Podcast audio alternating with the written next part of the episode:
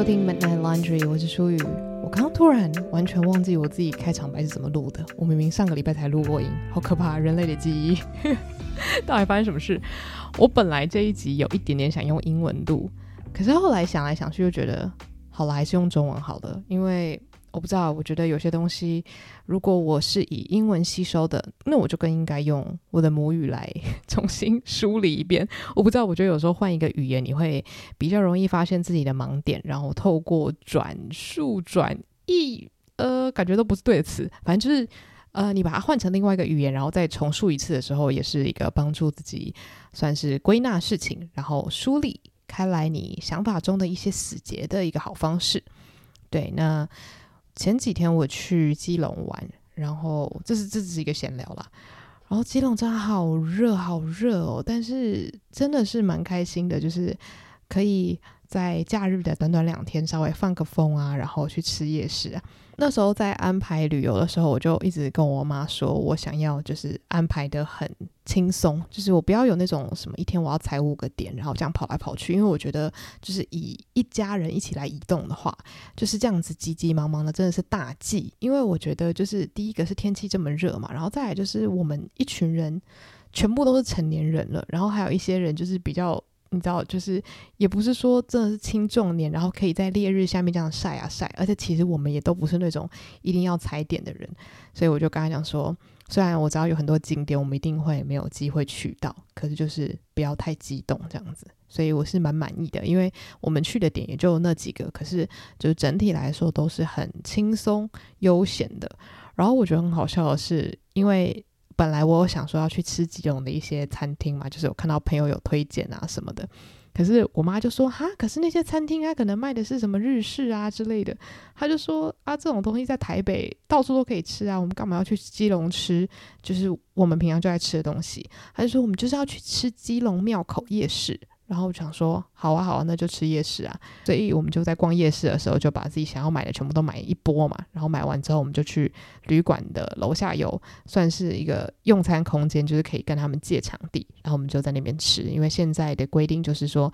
你在逛夜市的时候是不可以把口罩脱下来的，就是不可以边走边吃的概念。我觉得这样蛮好的，就比较安全。然后，当我们把食物都买回去，就是用餐空间的时候，我就发现一件超级好笑的事情，就是我们每一个人买的东西全部都不是当地人推荐说必吃的基隆美食，我觉得超级幽默。就例如说，我跟我弟买了什么烤玉米，然后那个什么泰式椒麻鸡，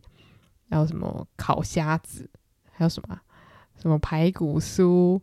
然后反正反正就是真的是一些你去各个夜市都可以吃得到的东西。然后我那时候就开玩笑说：“哎，为什么大家都买这些就是平常就可以吃到的东西？”然后我爸就说：“啊，我就是想要买我想吃的啊，我我才不要听别人说什么。”然后我就想说：“好啦，其实。”归根结底好像也是一样，就虽然说我前面提议说要去吃日式，然后就觉得说好像到处都可以吃得到日式或是居酒屋，所以就先忍痛放弃。但是其实真的逛夜市的时候，我们还是在吃夜市里面可以吃到的东西，因为我们爱吃的东西就是那些。就是尽管你可能知道这个地方有哪些东西特别有名，可是你已经知道你自己逛夜市的时候就是想吃这些东西，你就是会觉得说。我觉得我不需要这样子勉强我自己去尝试，这样是不是也是一种没有跳出舒适圈的一种行为呢？但我不知道哎、我那天逛基隆庙口夜市，我觉得，我觉得我好像没有看到哪些东西是我只有在基隆看到的。我觉得可能是那一天的摊子有关系啦，每一天出摊的可能不太一样。但是除了那个奶油螃蟹之外，其他好像都是我在其他夜市有看过的，所以我那时候就觉得说啊，不要太强求自己，说我一定要点一个我从来没看过的，我一定要点就是这些比较新的东西，因为有时候就是口味还是比较重要，就是说你自己喜不喜欢。大家会不会觉得这真的有够琐碎？但是有没有有时候出去外面玩，就是会觉得说啊，我一定要吃一些不一样的。可是其实你也很清楚知道你自己就是喜欢吃那些东西，所以有的时候当然尝试也是好的。我记得我。呃，好几年前去基隆的时候，好像有特别尝试一些就是没有吃过的东西。那那时候是觉得蛮开心的，所以可能就是偶尔尝试也是不错的啦。但总之就是玩得很开心，然后回家之后就发现哇，就是胸口居然晒伤了。但是因为我是那种我晒了之后就会变黑，我不太会脱皮。像我弟就是他只要大曝晒之后，他就会像蛇一样脱皮，然后脱完皮之后又白白的，我就觉得太神奇了吧！平平都是一家人，为什么差这么多？然后刚好讲到我弟嘛，所以我就想到，因为前阵子我的主节目《午后女子会》就做了一整个系列，是叫做“毕业了，然后呢”，然后我们就找了四组我们自己身边的算是朋友们，那有些当然是比较偶像级的，但就是算是朋友们。然后我们觉得可能他们的职涯道路啊，或是学生时代所经历到的事情，是很值得分享出来给广大毕业生，或是其实就是给听众参考。那我们就请他们来一起做了四集的访谈。那整个系列是五集这样子，在做这个访谈的期间呢，我就觉得其实我一直都蛮想访问我弟的。当然，我弟目前是一个就是才刚毕业的小朋友啦，就是当然也没有什么人生故事可以分享。但是我一直觉得他蛮特别的，就是在这个社群的时代啊，他虽然有在用社群，但是我觉得他很神奇，就是他不太会被别人影响，就是他。从来都不太会有什么所谓的 FOMO，或者是说冒牌者，他就是很清楚的知道我喜欢什么，我要做什么，然后我什么事情做得很好，我什么事情做得不好，然后我也不想做，就是他对这些事情的理解都非常的清楚，然后从来都不会因为看到了别人做些什么，或者是看到了社群上面发生了什么事情，因而觉得自己好像比较渺小，然后他又对自己的人生很有目标，可是他也。不太会说过度的自我贬低或是自我骄傲，我不知道，我就觉得他是一个状态非常舒适的人类。然后，当然，我觉得他在小时候可能会有一段不太舒适的阵痛期，就是他。高中的时候考上第一志愿呢，可能那个时候他心里会有一些就是波澜吧。我在想，因为他小时候在我们家附近，当然就是非常会念书，而且是可能没有用到百分之百就可以把书念得很好的那种小孩子。但是当他去到第一志愿之后，当然也会有一些嗯冲击。但是我觉得对我来说，他几乎是没有花太多时间去调试，他很快就继续发现他喜欢做的事情，然后他要认真的去把这些事情做好。但我觉得，当然，他是一个就是传统意义上来说很会念书的小孩子，所以我觉得，当然他遇到的一些人生阻碍会比较少一点，因为他想追求的道路是大部分的人听到都会觉得说，哦，OK OK，可以去追求的一个地方，这样子。但是我自己是一直都很好奇，就是当他遇到很多不同的同侪啊，他也从来都不会觉得，哦，他做这件事情很棒，那我也要做。他一直都很清楚知道说，好，我现在读了这个系。这个地方我不喜欢，那个地方我不喜欢。例如说，他读了商学院，他就会觉得说，我觉得在这边可能有点学不到我想要学的东西，所以他又再去自学程式，又去加入这个社团那个社团。然后在出社会之后，他也很清楚觉得说，好，我想要走这个领域，我去找这个实习，然后我就怎么样怎么样。我就一直觉得说，他人生有一个关键字，就是清楚知道自己要干嘛。然后，因为很清楚知道自己要做些什么，他从来都不会花费时间去看别人在干嘛。他使用社群，感觉纯粹真的就是为了看看朋友的日常，但是朋友的日常也都不会影响到他。那我觉得这跟我自己的生活圈就蛮不一样的，因为我觉得在我自己的可能高中、大学群体，其实很多人都是被社群追着跑的，就是他们可能使用社群的时候也会感受到非常的快乐。可是当他们在社群上面看自己可能偶像，或者是崇拜的企业家，或者是可能同才，或者跟自己同龄的创业者，在做很多事情的时候，其实都是会感受到很多压力，觉得说，诶，那我是不是也应该要来做些什么？甚至是看到离自己很遥远的，例如说 Kylie Jenner 好了，就是金卡戴珊家族的人，可能也会觉得，哇，他们跟我年纪相仿，为什么我们在做的事情这么不一样？但是我弟尽管他偶像，他可能也很喜欢看一些运动明星什么的，可他却永远都不会觉得。好像自己的身份被威胁，他就会觉得我就是我，我就做好我该做的事情，我就做我想做的事情，别人在做什么关我什么事。所以我就一直觉得哇，他的心态一直都维持得很健康。那也因为这样，他几乎没有花太多时间在烦恼，然后他就是很认真的把他想学的东西全部都学起来。所以某方面来说，他也算是我的人生榜样吧。虽然他常常欺负我，就是一个很欠揍的小朋友，但是我觉得在这个方面，我真的是 respect。对，那他最近也初入职场，所以就希望他可以就是过得很开心咯。他最近虽然就是入职场，当然也会有一点不适应，不过基本上他就是很喜欢他们的公司，很喜欢他的工作。所以我觉得对于一个大学刚毕业的人来说，这应该是一个非常好的开始。然后我觉得很好笑的是，我在这边跟我弟 加油，但是他是死活都不肯听我的 podcast，因为他就说我是一个大骗子。他就说你每次都在节目上面跟大家说不要买东西，然后你自己明明还是会买新衣服。然后我就想说，你到底有没有在听我节目啊？我的节目又不是在传播极简主义，笑死人。反正我弟就是一个很喜欢吐槽我，他是以吐槽我为乐的一位。男子这样子，对，但总之，其实我之前曾经真的是很好奇的问他说：“诶，你愿不愿意给我访问？因为我觉得你是一个很特别的人，哦，而且我觉得他很特别的是，因为他算是大家社会传统眼中的钢铁大直男吧，但是他的兴趣喜好就真的很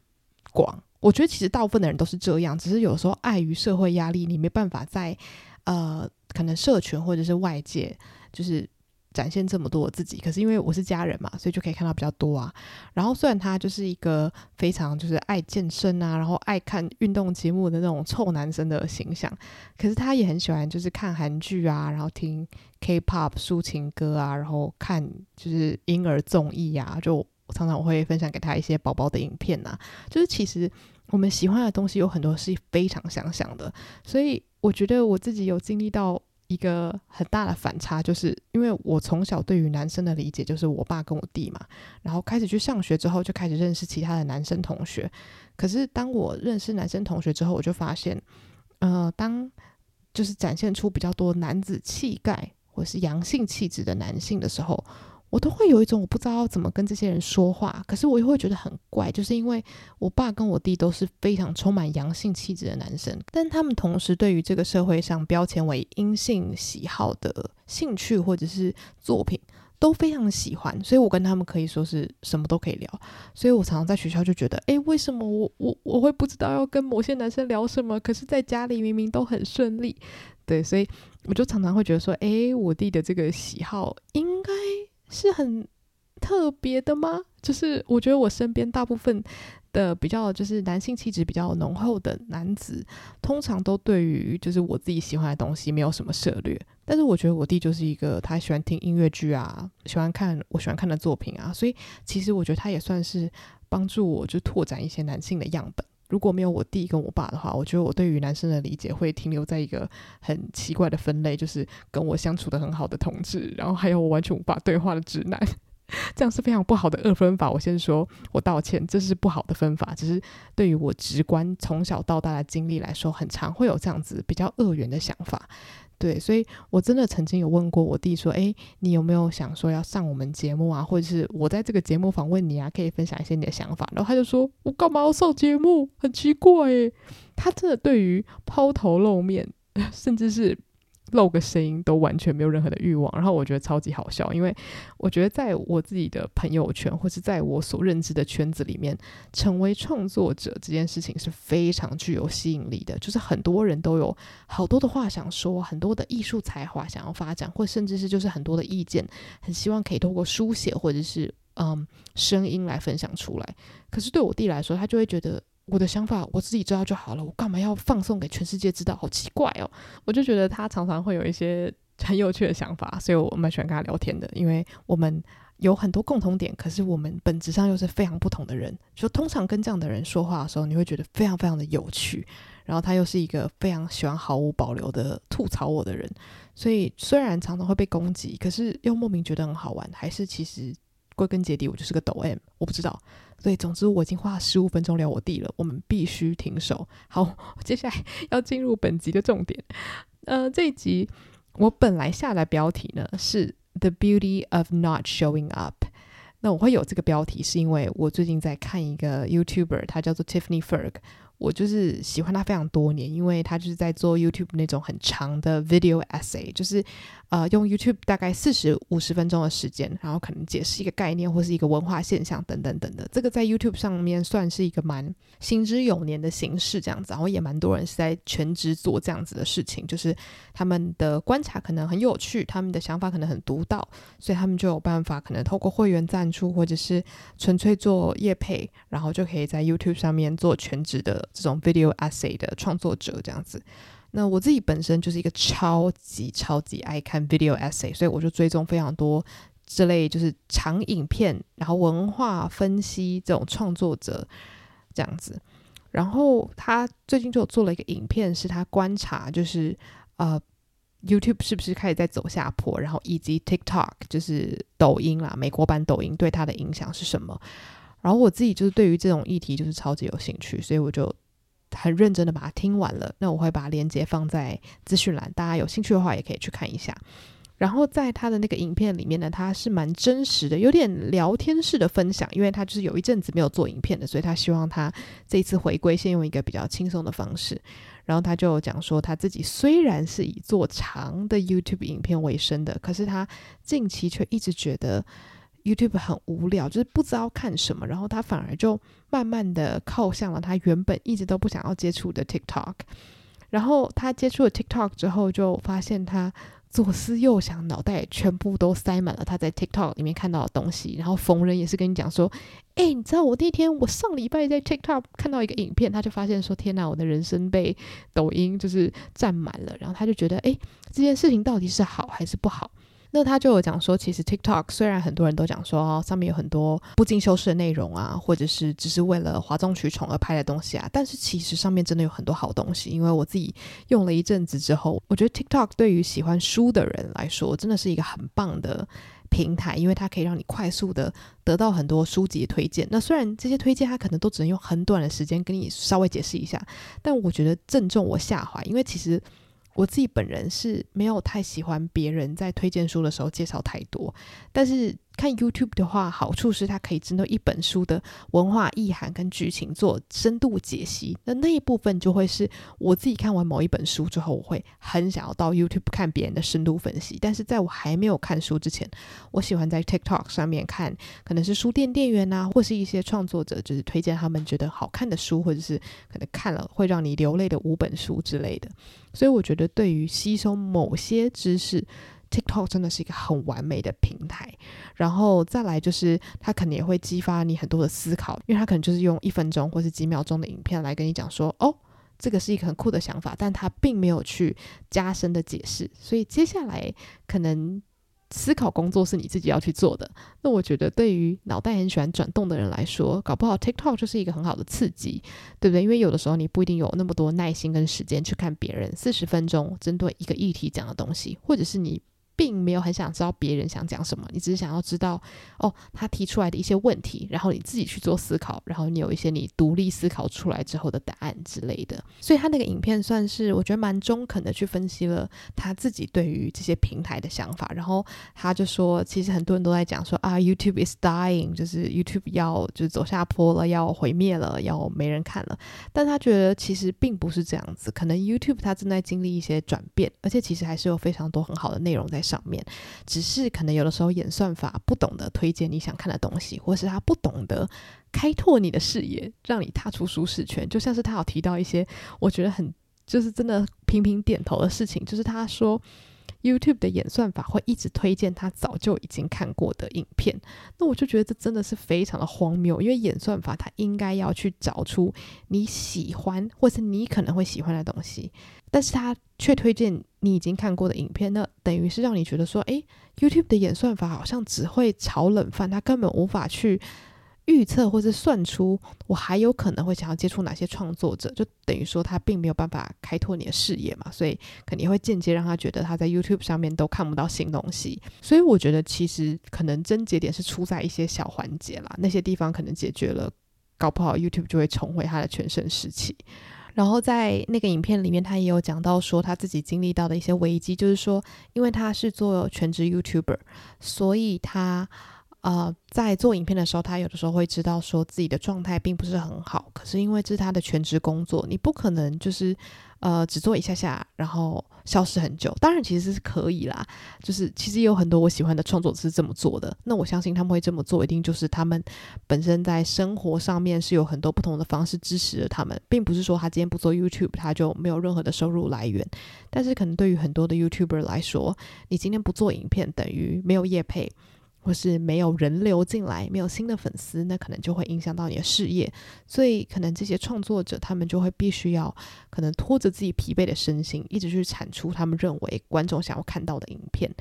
可是，偏偏这个平台又是一个很敏感的地方，像我自己觉得，我自己对于创作者算是普通敏感，就是基本上只要他们看起来蛮有活力的，我都会相信他们是。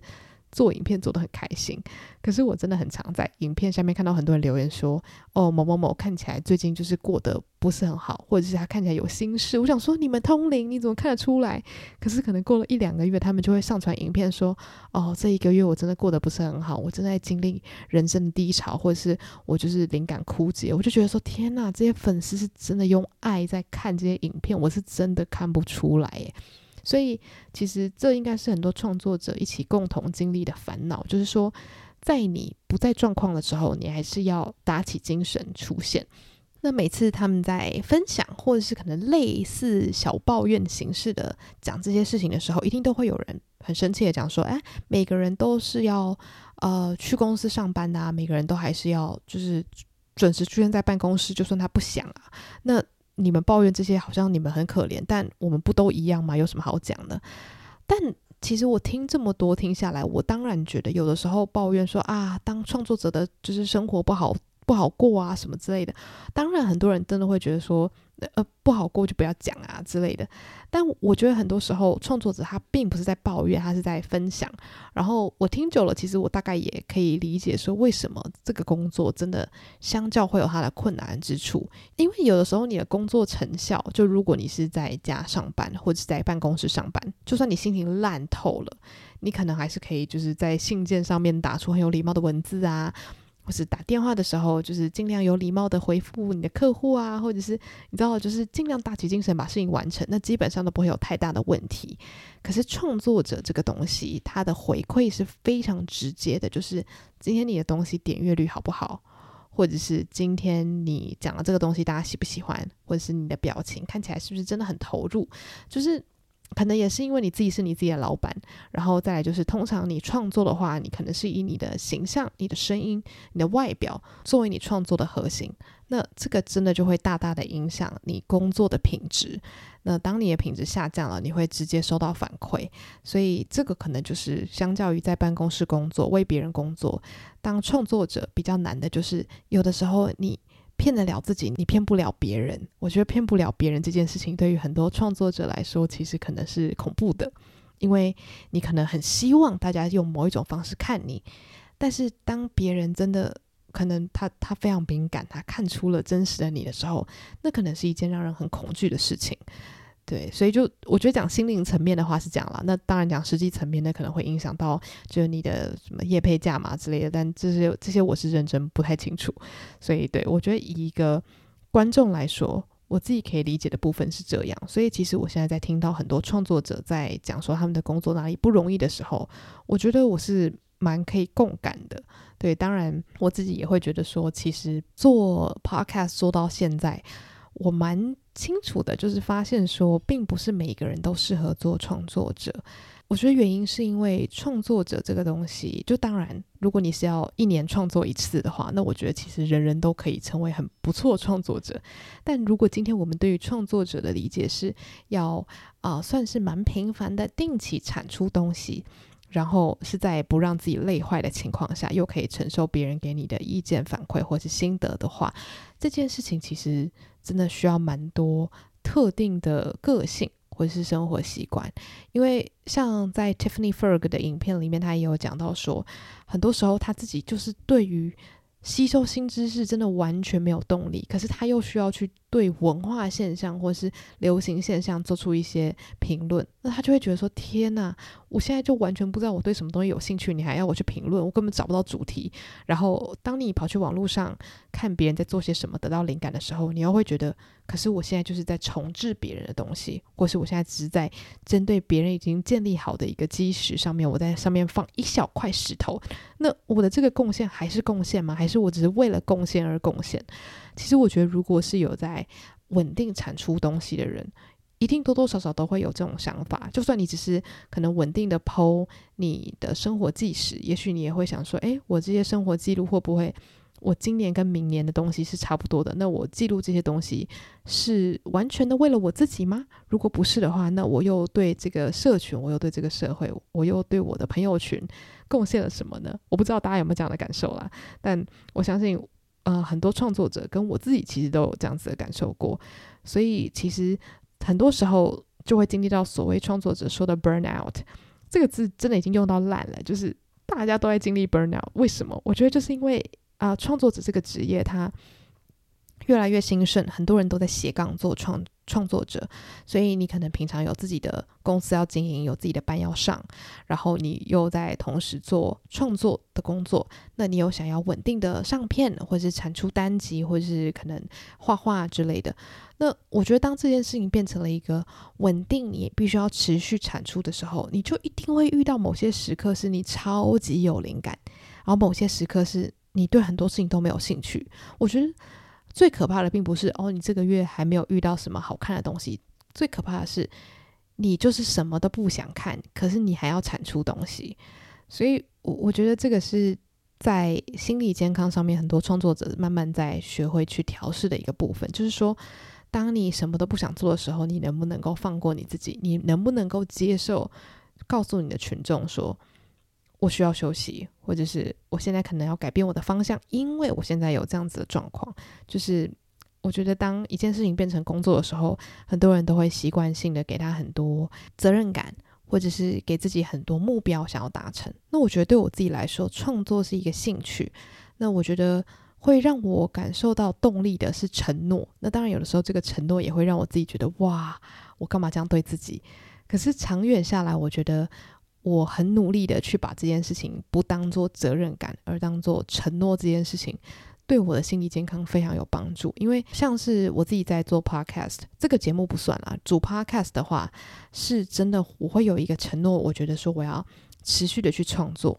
但我觉得我以前可能会有一个想法是，我想要带给我的群众一些很有意义的资讯，我想要去谈论一些我觉得真的很重要的事情，可是。有意义跟重要这两个字，它是一个非常暧昧不明的字。什么叫做重要？有的时候你谈论日常小事，别人就会觉得说：“诶，你的这个日常小事完全就是跟我的很接近诶，你打中了我诶，你提点了我诶，或者是你的这个经验可能是不好的，然后他教导我了什么东西。那有的时候你可能想分享一些你觉得很有意义的书。”别人可能会觉得，诶，这个东西其实帮不到他，所以就说，我觉得这个真的都是很相对、很见仁见智的。所以后来可能过了一年多之后，慢慢开始去转念，就是说，所谓的有意义、所谓的有帮助这种东西，它是由听到的那个人去决定的，而不是我这个创作者决定。所以今天别人要觉得我的东西是大便还是黄金，那个。取决于他们的一念之间，并不是说我今天决定说我要产出有意义的内容，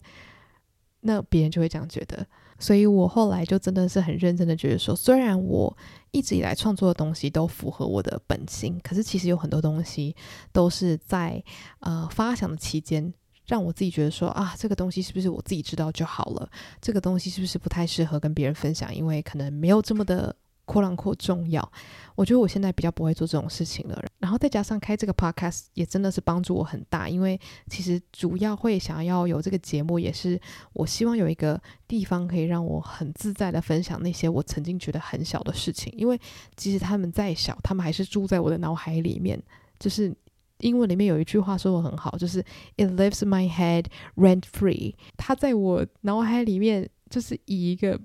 免房租的方式一直住下来，让你有更多的可能烦恼之类的。就是我觉得对我来说，我不把事情说出来，就会一直累积在脑袋里面。那有这个节目，就让我觉得好像有一个很安全的地方，可以分享很琐碎的事情。然后可能很多你们听了这些琐碎的事情，也刚好有共感，那这件事情就会让我觉得。很幸福，对，所以前面我其实也忘记为什么会从 Tiffany Ferg 聊到这里，但是我觉得他身为创作者，对于这些社群平台或是呃上传影音的平台有这些观察，我觉得真的都是非常正常，而且让人很有连结的。因为无论你有没有在创作，这些平台可能你都长期的去吸收，而且你可能也有很多自己的想法，所以我是蛮推荐大家都可以去看一看的。那我之前为什么会想要把标题叫做 The Beauty of Not Showing Up，也就是因为我觉得当创作者愿意很认真的承认说，我现在就是不想要 show up，就是我就是不想要勉强自己上传一个连我自己都不想听、不想看的东西的时候，我觉得那个真的是一个很值得赞赏的诚实跟美德嘛。就当然很多人会觉得说啊，不想上传就不想上传啊，讲那么多干嘛？讲的好像你很委屈很可怜。可是其实真的有的时候你就真的会有一个莫须有的责任感，觉得说我应该身为创作者，我应该，但他并没有写在法律啊。我有人有人告诉我们说，身为一个创作者，你就应该要准时的把，无论你在想什么，都要把它转化成有意义的东西，或是整理成一个有条理的影片分享给大家嘛。其实并没有。那当别人对你有这样的期望的时候，那是不是其实那也是他自己对于这个职业的投射，并不是你真的想要去达到的一个目标？我就觉得说，其实。有勇气去停止，或是有勇气去转弯，有勇气去告诉你的身边的朋友，或是你的粉丝们，就是说，我现在灵感枯竭，我现在不出现，但是我下一次出现，我一定是带着准备好、精力充沛的我出现。所以，我觉得这就是为什么有些创作者他很久才上传一次影片，可是他每一次上传影片的时候，大家都欣喜若狂，因为。他的粉丝已经被养成一种信念，就是说他重视的不是频率，他重视的是他现在状况好不好。他状况好的时候，他一定会带着满满的自己回来。那我觉得有的时候那样的关系会是更健康、更更让人快乐的吧。就是很期望未来创作者们都可以有很健康的身心灵，然后。也希望很多人在追求这一行的时候，也对于这些事情有了解，这样就不会说大家对于彼此的职业都会有一些很荒谬的误解，然后真的跳进去之后才哭着说：“天哪，这个行业怎么会这样？”所以我觉得现在越来越透明的资讯是非常好的。对，这一集的标题到底要怎么下？我每次下标题的时候，我都觉得天哪，好难哦。对，所以。也不知道大家听完这一集有什么想法，不过真的是很欢迎大家，如果你有什么听后感的话，可以到我的 IG Andrea Lan 八五一一来跟我分享。然后关于我自己的社群主 Podcast，我都会把资讯放在那个 Show Note。然后如果喜欢这个节目的话，也欢迎到 Apple Podcast 给我五星评论。那我们就下一集再见喽，拜拜。